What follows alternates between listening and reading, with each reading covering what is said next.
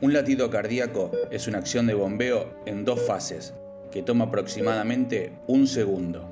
El marcapasos natural del corazón envía una señal eléctrica que estimula la contracción de las aurículas.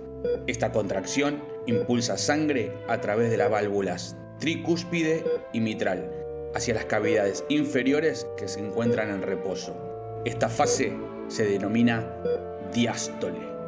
La segunda fase de acción de bombeo comienza cuando los ventrículos están llenos de sangre. Las señales eléctricas generadas se propagan por una vía de conducción eléctrica a los ventrículos estimulando su contracción. Esta fase se denomina sístole.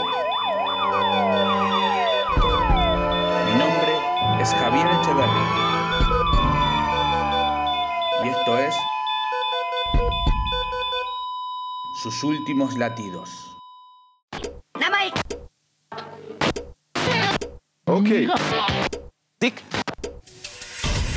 Mientras John Lennon atraviesa la entrada del edificio, Mr. Lennon. el conserje oye cinco disparos. Luego ve que Lennon camina pesadamente y se desploma en el despacho del conserje. Un segundo empleado llama rápidamente al 911. Mark David Chapman, el asesino de John. ¿Por qué cuando se habla de la muerte de Lennon se lo cataloga como magnicidio? ¿Es casualidad que las muertes de Abraham Lincoln, John Fitzgerald Kennedy, Malcolm X, Martin Luther King o el propio John hayan quedado con muchos interrogantes? Personajes que han marcado un antes y un después en la historia. Hombres que han peleado por un mundo un poco mejor.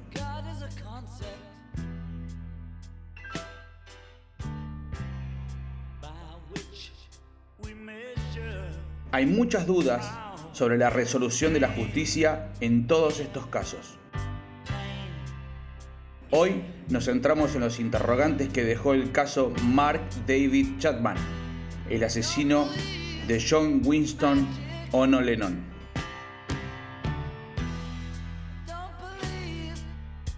El fin de este podcast es lo que quedó pendiente.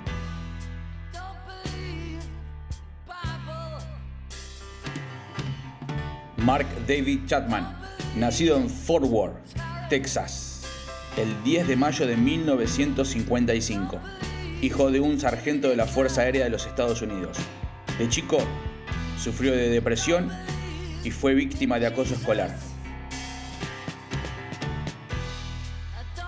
A los 16 años se convierte al cristianismo y distribuía además publicaciones religiosas.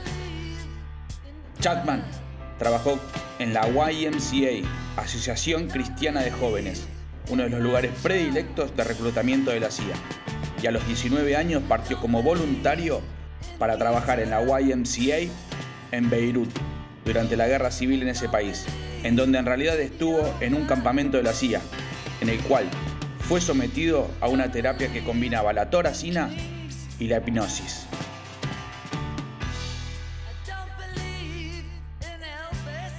A su regreso, trabajó con World Vision, una organización evangelista sospechada de colaborar con la CIA en Honduras y El Salvador.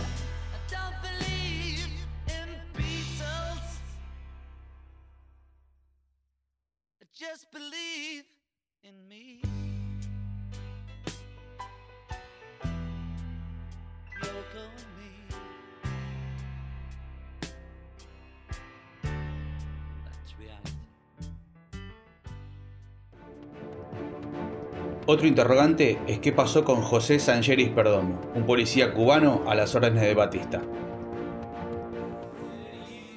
En su exilio a Estados Unidos trabajó como agente de la CIA en 1974.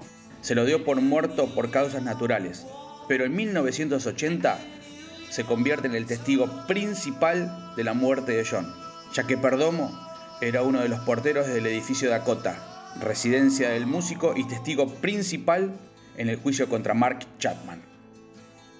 Cuando se comete un crimen en el contexto de una patología psiquiátrica, es lógico que se plantee una discusión forense sobre el grado de imputabilidad del acusado. Pero Chapman admitió su culpabilidad. y se negó a hacer ninguna evaluación sobre su estado mental. Su posible esquizofrenia jamás ha sido tratada, ya que él nunca ha dado su consentimiento. Se sabe que Chapman estaba obsesionado con el libro El guardián entre el centeno. El libro de Salinger cuenta la vida de un muchacho que vive en la Nueva York de la posguerra, lleno de dudas y miedos, enfrentando un fracaso escolar que lo frustraba. Un personaje que el tiempo ha convertido en un referente.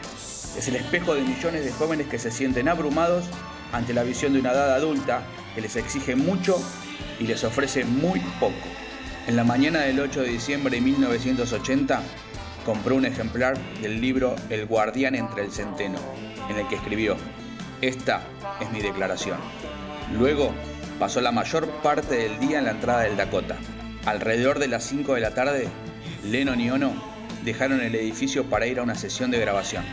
Mark se acercó al músico, le dio la mano y una copia del disco Double Fantasy para que la firmara. Alrededor de las 10.50 de la noche, John y Yoko regresaron al Dakota. Caminaron hacia el arco de la entrada del patio del edificio y desde la calle que estaba a sus espaldas recibe cuatro de los seis disparos de un revólver calibre 38 Special.